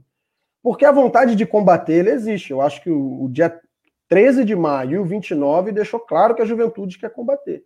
Mas alguém precisa discutir com ela. E aí, não é, por exemplo, é, apertando mão de no, velhos inimigos nossos, que nós vamos convencer a juventude de que nós somos diferentes. É fazendo diferente para mostrar para a juventude que nós somos diferentes. Porque a juventude vai olhar e vai falar: bom, esse grupo aí realmente quer fazer alguma coisa, quer combater. E aí o jovem, como, como tal, vai se organizar, vai discutir, vai colocar os problemas, porque eles se organizam, né? No sentido de que eles fazem as coisas. Se organizam em grupos culturais, se organizam nos bairros, vão montando seus coletivos e por isso que é importante um partido como o nosso, né, o meu, o PT, estar nas ruas num momento como esse, de discutir com o povo, no sentido das ruas mesmo, né, de falar, olha, temos um problema, temos um governo, ele faz isso, isso e aquilo, o governo no seu município faz isso, isso e isso, e vai ajudando esse jovem a entender que mesmo ele sendo jovem, o que interessa para ele é a organização que vai defender os interesses dele e não essas organizações de centro para SDB que vão encher de um monte de jovem para defender um interesse que não é dele. Que existe essa armadilha, né? Porque não é dar a voz ao jovem por dar, no sentido de apenas dar a voz, é no sentido de saber o que nós vamos defender para a juventude. Por exemplo, uma defesa do Douglas, que é um companheiro mais experiente, às vezes é mais benéfico para a juventude do que a defesa, sei lá, do filho do Bruno Covas, no sentido da juventude, sabe? É mais interessante para o jovem, porque ele está falando com o jovem da periferia, com o jovem trabalhador. Esse outro jovem, o filho, sei lá, do Dória, estou dando exemplo aqui, o interesse dele é de um grupo muito específico, que não é o nosso. Então, esse tipo de armadilha também é importante a gente estar tá alerta, porque esses partidos começam a ver esse espaço e começam a contar essa mentira, né? Como se isso só por isso fosse renovar. Ó, nós temos exemplo aqui no Brasil. Desde quando Tabata Amaral representa renovação na política. Né? Renovação nenhuma ali. Né? Só defende o que tem de mais antigo, né? só tem uma carinha nova. Mas a defesa por trás daquilo ali é. E aí tem uma situação do Renova BR, né? Que é uma discussão da renovação da política, que é os caras da direita, né? Tabata Amaral, esse pessoal que foi tudo bancado pelo Renova BR, que tem por trás dele o Instituto Lema, não sei se vocês conhecem, né?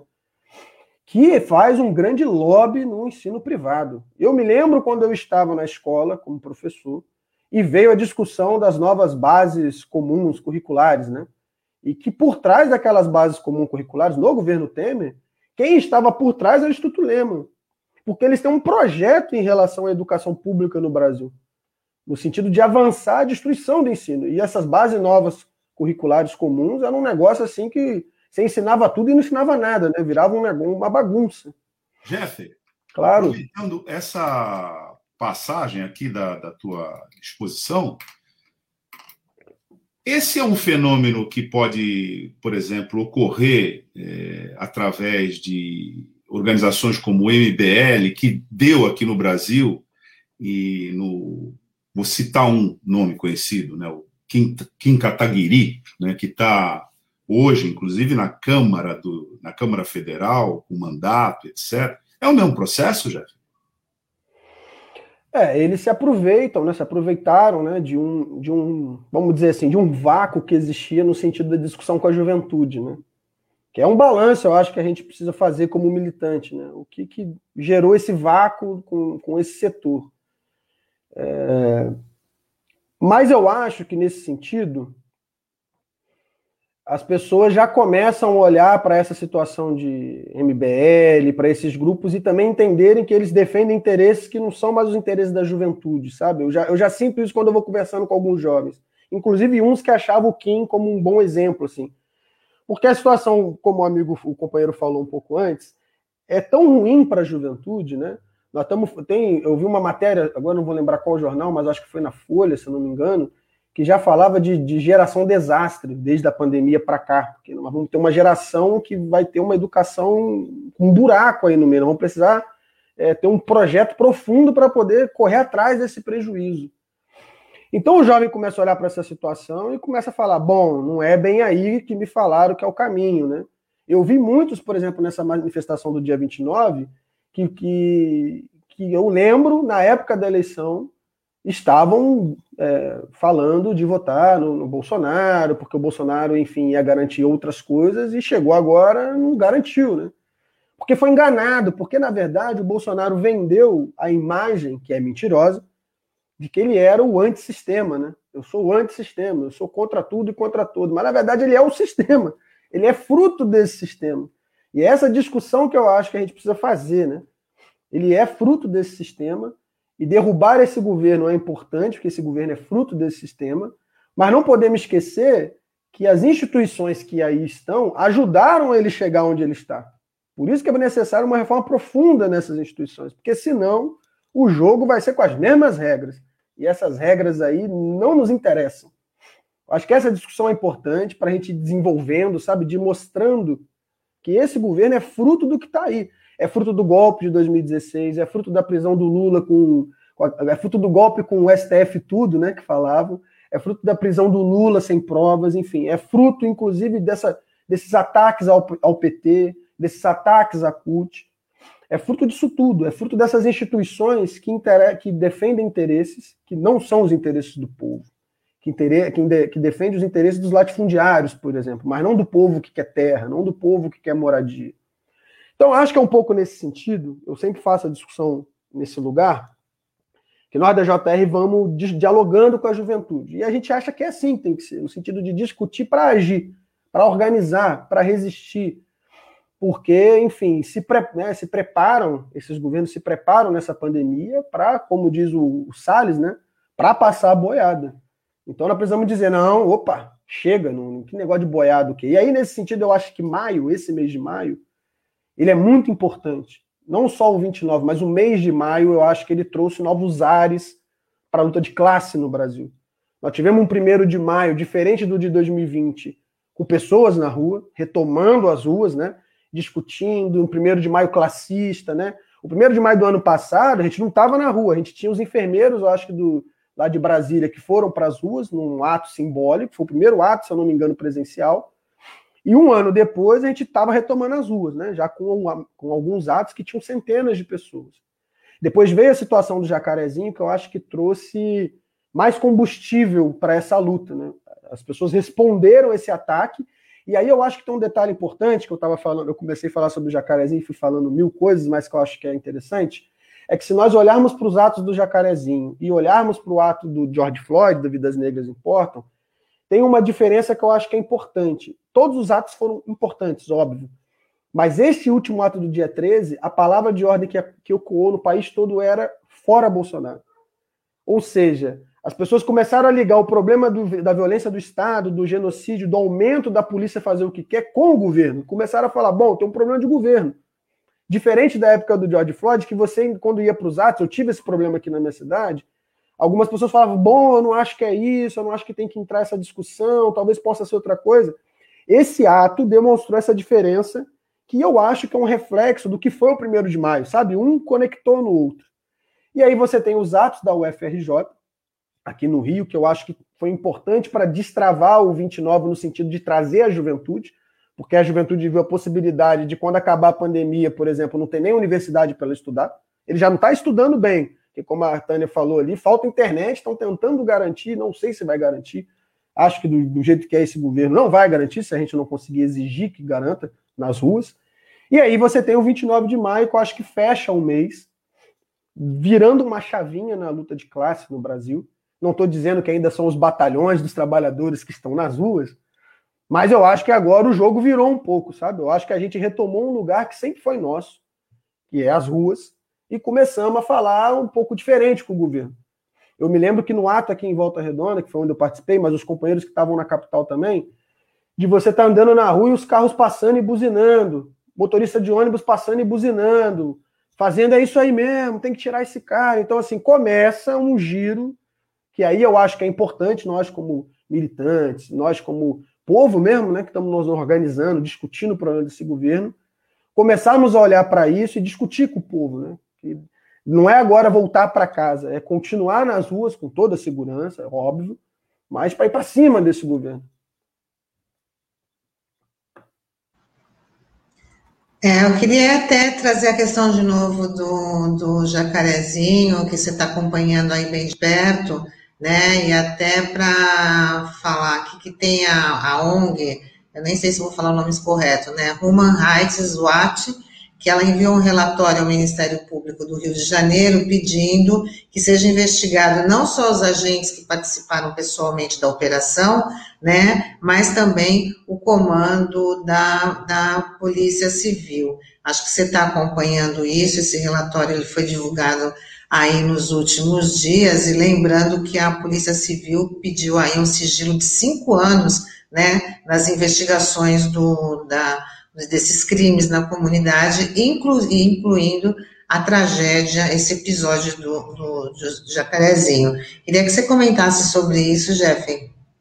Jeff, a partir, claro. inclusive, dessa pergunta, seria interessante você falar com a gente sobre a conexão entre essa operação que a Tânia acaba de dizer, né, que foi posta em sigilo, portanto, a sociedade civil não pode é, acessar o que está lá, está fora, por exemplo, da lei de, de, de, da lei de acesso à informação, a lei que é fundamental, pra, inclusive para o jornalismo, né?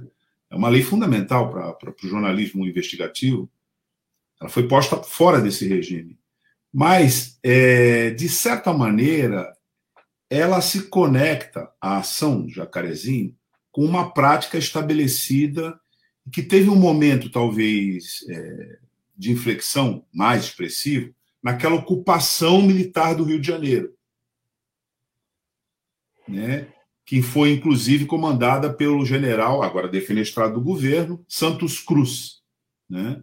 e que teve, é, enfim, técnicas utilizadas lá que foram utilizadas no Haiti por esse mesmo grupo militar que importou essas práticas nas intervenções em várias comunidades periféricas, com muito mais ênfase é, no Rio de Janeiro. Quer dizer, é, como é que isso é percebido pela, pela, pela juventude, pela sociedade que debate isso, pelos movimentos que você integra, e como é que é, enfim, você avalia isso, sem perder de perspectiva pergunta aqui que a Tânia colocou, né? Que é, exatamente toca nesse, nesse ponto. Não, sim, isso é importante. A, a forma como foi feita a operação aqui, ela traz é, várias questões que têm a ver com o Haiti. Eu acho que isso é importante. E eu, eu vou retomar um pouco aqui a memória, que eu acho que é importante. Quando teve essa situação do Haiti, a Juventude de Revolução se colocou contra, desde o início. A gente achava que era uma, uma situação assim inaceitável o que estava acontecendo no Haiti e com apoio nosso, direto nosso, né, do governo nosso. Aquilo ali era inaceitável, um erro. Os militares que foram mandados para lá aprenderam técnicas que depois eles vieram usar aqui no Rio de Janeiro com ocupação militar, que o Douglas falou. E que as operações é, aconteceram em várias comunidades, não em comunidades de milícia, mas em várias comunidades, usando técnicas de tortura, de violência. E junto com essa discussão da ocupação dos militares, veio uma outra que tem a ver, na, na época, ainda era governo Temer, se eu não me engano, um pacote que se desenvolveu de ajuste fiscal, do Temer e do Pezão, que destruiu mais ainda os serviços públicos, junto nesse processo da ocupação dos militares, né? E que aí se somando ao que foi a Lava Jato no Rio de Janeiro, né, a situação da, dessa operação mentirosa da Lava Jato, que criou aqui no Rio de Janeiro um grande desemprego quando a gente olha para a construção civil, construção naval. Então, assim, criou um terreno fértil no sentido do desemprego, do desalentado e da polícia poder usar essa violência que usou. Então, assim, o erro que a gente cometeu lá no passado, e que eu acho que é importante a gente falar do Haiti, é um, um balanço que a gente precisa fazer, nós que tivemos no PT, que teve no governo, né, e apoiou essa situação, ele se reflete hoje nas comunidades do Rio de Janeiro. Porque os policiais aqui aprenderam com esses soldados que foram para o Haiti e aplicam as mesmas questões aqui no Rio de Janeiro. E é uma situação, assim, absurda. Os caras invadiram as casas. Não é novidade no Rio de Janeiro os policiais invadirem casas, tá? Mas o que assustou nessa operação foi a quantidade de policiais que foram usados para a operação, helicóptero, tudo, a quantidade quase que irrisória de, do que foi apreendido, então já demonstra que não tinha uma preocupação com o que apreender, e a quantidade de pessoas mortas. Que eles diziam que achavam que eram criminosos, e mesmo se fosse, mesmo se fosse, não deveriam ser mortos, né? não tem pena de morte no Brasil. Quem julgou esses jovens que, e trabalhadores que levaram tiros na comunidade? E aí eu acho que isso se encaixa com a discussão que, a gente, que eu estava fazendo aqui das instituições, porque essa semana, semana não, semana não, umas duas semanas atrás, ou três, saiu uma matéria que falava sobre os presídios, né? E falava que no Brasil teve uma queda no, no número de, do, dos presídios de pessoas presas, queda pequena, mas teve. O Brasil ainda está entre os 30 países que mais prende no mundo mas mesmo assim com os presídios superlotados. E a maior parte das pessoas que estão nesses presídios é porque não foram julgadas, até hoje. Então é uma situação que a gente está vendo, assim, que é. Tem um problema no judiciário. Essa é a discussão que a gente precisa fazer. Tem um problema nesse judiciário. O mesmo judiciário né, que fechou os olhos para a prisão do Lula, eu gosto de falar isso, que eu acho que ajuda a dialogar com o povo, esse judiciário que fechou os olhos para a prisão do Lula, é o mesmo judiciário como instituição que não julga esses milhares de jovens pretos e pretos que estão nos presídios e ficam lá superlotando as cadeias. E também é o mesmo judiciário que, de certo modo, fecha os olhos para a situação do Jacarezinho. Alguém acha que esse crime vai ser julgado como tem que ser julgado, agora ainda mais em sigilo? Não vai, né? Essa é a grande verdade. A gente já sabe aonde isso vai, vai levar, como tantos outros massacres que já tiveram na história do nosso país. Aqui no Rio de Janeiro, outros também, né, que já tiveram. E aí que vem a grande questão da importância do dia 13 para essa questão do jacarezinho e do primeiro ato de todos, que foi um ato grande para a época, ter sido no próprio jacarezinho. A resposta começou de lá. Isso é muito importante, né? Várias pessoas saíram de suas casas e foram para o Jacarezinho, junto com os moradores de Jacarezinho, fizeram um ato lá. Então você tem ali uma, uma, uma resposta né, que começa ali na comunidade e depois se desenvolve para o país todo e que, enfim, revoltou a todos nós. Igual eu falei, a maior apreensão de fuzil da história é no Vivendas da Barra, no condomínio do Bolsonaro. E não é na maior operação violenta da história do Rio de Janeiro. É em outra operação que apreenderam milhares de fuzis. Bom, é, Jeff, a gente já está aqui se encaminhando para o final do nosso da nossa entrevista com você e queria que você falasse aqui com a nossa audiência é, sobre perspectivas. Diante desse quadro, né, que a gente debateu aqui, que você colocou tantas questões pertinentes, é, como é que você avalia as perspectivas a partir desse quadro que a gente vive hoje, CPI da pandemia andando, é, uma radicalização do bolsonarismo com relação a apelo, inclusive a intervenção violenta do Estado, com uma suposta é, base militar que a gente percebe que tem fissuras também, mas principalmente com relação à perspectiva para a sociedade brasileira, né, que em meio à pandemia é, vai sendo castigada por várias outras é, medidas antipovo, né, antiproteção social, que inclusive se associam à pandemia né, para exclusão e diria até vulnerabilização de grande parte do nosso povo.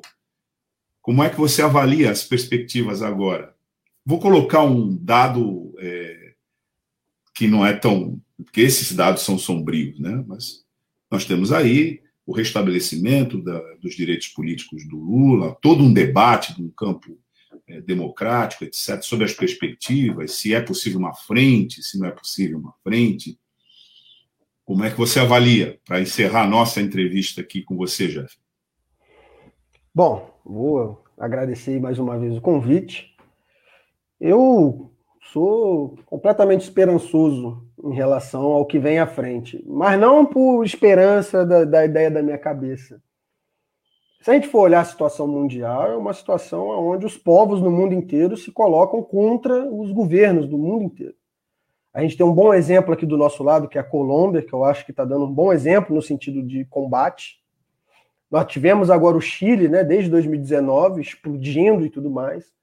Nós tivemos manifestações, as maiores dos últimos tempos, no, no coração do problema né, do sistema capitalista, que foi nos Estados Unidos, a situação do George Floyd.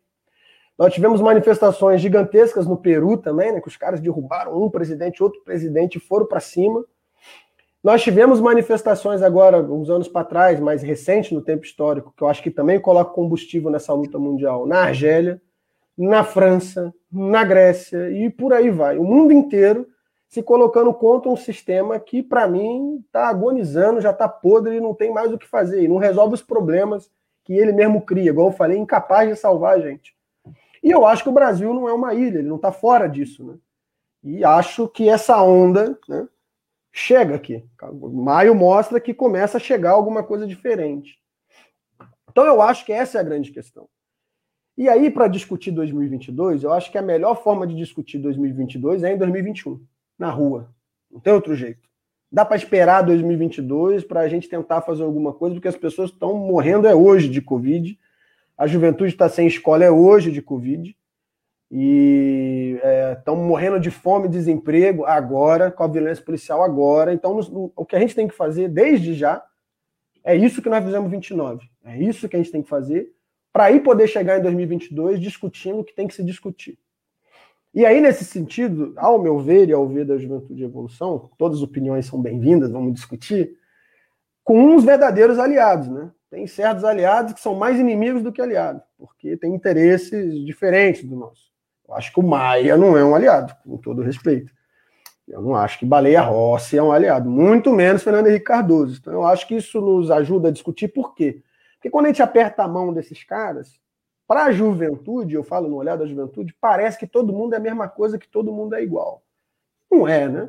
O Lula não é igual a esses caras e o PT não é igual a esses caras. Então a gente precisa dizer que nós não somos iguais por todos os motivos que eu discuti aqui. E aí chama a juventude a se organizar. A juventude de evolução está de portas abertas para o jovem que quiser combater. Venha com a gente, a juventude do PT também está aí. E vamos para a luta, porque é isso que a gente precisa, para dar um fim nesse governo e construir de fato, um país e, e fazer passar limpo essas instituições velhas que aí estão, para que a gente possa construir um verdadeiro futuro para a juventude. tenho muita esperança, tenho certeza que nós vamos sair dessa com vitória. Obrigada, Jeff, tá, pela sua participação. Foi muito bacana ter você aqui com a gente no Manhã RBA Litoral. E fica o convite aí para você vir em outra oportunidade, tá bom? Tá bom, obrigado. Volto sempre que vocês chamarem. Tá bom, Jeff. Valeu, tchau, obrigado pela sua participação. Falou. Tchau, Jeff. Bom, tchau, bom dia. Aquele abraço. E, pessoal, só para fazer uma correção rápida, que o Douglas fez uma menção sobre a intervenção no Rio de Janeiro, é que é tanto militar no governo que a gente acaba se confundindo. Quem fez a, a intervenção no Rio foi o, o Braga Neto, que continua Braga no Neto. governo. Foi o ministro da Defesa. Santos Cruz estava no Haiti. É, é, exatamente. O Santos Cruz também participou daquela missão de paz, entre aspas, né, no Haiti, né? É isso. É, e ele, ele foi um dos primeiros defenestrados aí do governo. Tanto é que é isso. é cotado aí para ser fazer dobradinha com o Moro no ano que vem, né? Mas o Braga Neto continua é, lá, né? Continua. Mas acontece, isso é, é, tanto, é tanto general, almirante, que a gente se confunde. Não, é que, na verdade, Sandro, existe hoje, parece, né, uma, uma fissura dentro do Exército. Né? Existe um tabu quando a gente fala do Exército, das Forças Armadas, e, e justificado, né? porque durante o período do terrorismo de Estado mais violento aqui, né, foi a ditadura civil-militar, né, de 64 a 84, é, tudo era muito violento quando se discutia é, a questão política e muito mais violento quando se discutia a intervenção das Forças Armadas que organizaram, a gente sabe, né, o DOI-CODE. Aliás, ontem é, foi notícia e os portais, inclusive democráticos, deram que a CODESP foi um centro de financiamento é, do, dessas operações do ICOD, fornecendo informações de trabalhadores portuários é, no começo do golpe e financiando o portal Diário do Centro do Mundo, inclusive apresentou os documentos, né, os recibos, mais precisamente, que a CODESP, então Companhia Docas de Santos, fornecia para é, os institutos. Teve o IPES e o IBAD, né, que eram os institutos vinculados à ditadura militar, que produziam uma espécie de inteligência e fizeram essa conexão também com a tortura, com os centros de tortura e com o financiamento desses centros de tortura. Então, é, existe esse tabu, né? Muito na imprensa que você vai falar, né? Mas, veja, as instituições militares, as Forças Armadas, são instituições da República. Instituições da República. Como as outras instituições, Ministério Público, Judiciário, Executivo, secretarias, etc., não são instituições é, fora da República. Ainda que haja corpora, um corporativismo muito forte, regime jurídico de proteção muito questionável, porque você pode se perguntar por que, que um servidor público civil, quando aposenta, agora pelas novas regras, aposenta inclusive ganhando menos do que é, ele ganhava na ativa. Por que, que o trabalhador do setor é coberto aí pelo regime geral da Previdência, esse então, se quando ele aposenta, ele tem uma trava, né? E, e ele tem imediatamente uma renda, uma queda na sua renda, etc., que, é, que acontece com muitos, que trabalhou 35 anos, 40 anos. E os militares, não. Eles têm, inclusive, um, um, um acréscimo na patente. Não se discute isso. Isso foi protegido agora na, na, durante a reforma militar. Então, há, um, há, há uma reforma da Previdência né, para os militares. Há uma, é, um, uma cultura nossa, inclusive da nossa geração, não só da minha, mas acredito que da sua também, e das outras, que na, nas, nas faculdades, esse é um tema pouco explorado, pouco investigado, pouco é, analisado, e por isso que a gente tem tanta desinformação. Então, a gente tem que falar assim, né? mesmo confundindo, como eu confundi aqui, os nomes dos generais, mas principalmente falar da instituição, do papel dessas instituições, porque você viu o que o Jeffrey falou, né? É, com relação ao Haiti. Será que a sociedade brasileira sabe que várias técnicas de tortura e de repressão praticadas no Haiti foram imediatamente importadas e incorporadas aqui nas operações é, militares, que vamos lembrar, não ficam adstritas às forças federais, elas também entram nas polícias militares dos estados. Será que a sociedade discutiu isso tão, tão, tão ah, francamente como o Jeff fez aqui? Então, me penitencio aqui pela troca de nomes, mas queria é, reiterar que é muito relevante que a gente passe a discutir democraticamente e com naturalidade o papel das instituições das Forças Armadas é, na política que a gente vive, sem essa. Porque existe, né? Essa, esse temor que a gente tem de fazer essa discussão. É isso aí. Bom, então a gente vai encerrar a nossa edição de hoje, desta terça-feira, ou tem mais alguma coisa, Douglas? Tânia, na verdade, é, a gente discutiu aqui, a, a, gente vem conversando aqui sobre é, a convocação dos governadores na CPI, né? E o que, que essa pauta envolveu, né?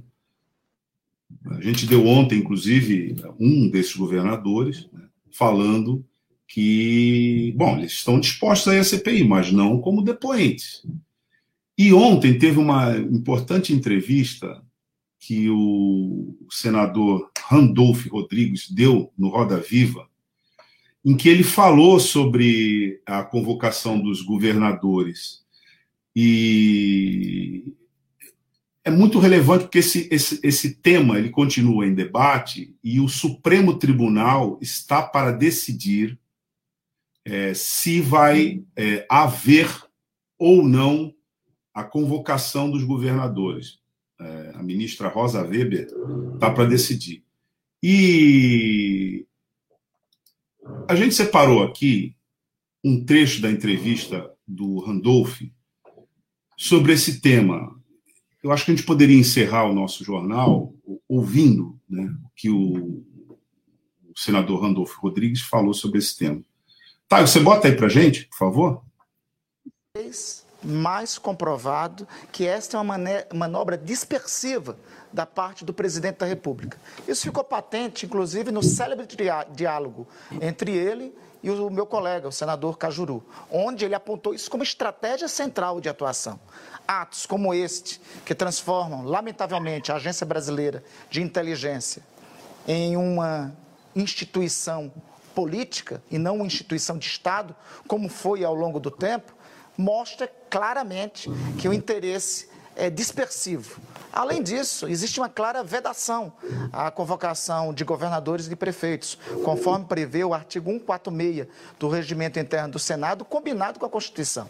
Aliás, se for possível a convocação dos governadores, também será possível a convocação do presidente da República, e até em função disso que apresentei requerimento. Né? Vamos é, aguardar o que o Supremo Tribunal Federal virá decidir sobre isso. Agora, a atuação da BIM nesse episódio foi claramente uma atuação criminosa. Rompe a tradição de uma instituição de Estado e transforma uma agência com essa importância em uma agência em uma agência política de governos. Por isso que o convoquei, convoquei o diretor da ABIN e considero que é necessário ter uma investigação e, inclusive, o afastamento dele do cargo, claramente por ter ofendido a lei de regulamentação das comissões parlamentares de inquérito no seu artigo 4. Aí tá. Então, é, a gente vem cobrindo né, esse tema aqui na, no, no nosso Manhã RBA Litoral e esse, essa informação trazida pelo senador Randolph Rodrigues ontem, né, na Roda Viva, dá conta de que essa estratégia do bolsonarismo dentro da CPI de tentar dispersar o objeto da investigação, trazendo para dentro os governadores na condições de depoente, portanto, é, tendo que é, o compromisso ali que pode levar, inclusive, a uma, uma hipótese, né, de prisão em flagrante, se isso, essa posição do, do, do, do Randolph é interessante. Se isso vale para os governadores, vale para o presidente da República também. E essa era uma questão que não tinha aparecido tão incisivamente no horizonte é, no debate sobre a possibilidade dessa convocação. Me parece que essa foi uma abordagem do senador Randolfo Rodrigues muito importante, dada na noite de ontem, na entrevista do programa Roda Viva da TV Cultura aqui do Estado de São Paulo. Bom, e com isso assim, a gente se despede do dia de hoje, né? Daqui a pouquinho já está chegando lá rodada, 11 horas, né? Com o som da praia. Lembrando que duas da tarde tem o Marcos Canduta com a tarde RBA. E essa entrevista ela vai ser reprisada no nosso DAIO 93.3 FM às 7 da noite. Mas o conteúdo está disponível nas, nas nossas plataformas, Facebook e YouTube. Obrigada. A gente está de volta amanhã. Tchau, tchau. Tchau. Tchau, pessoal. Até amanhã.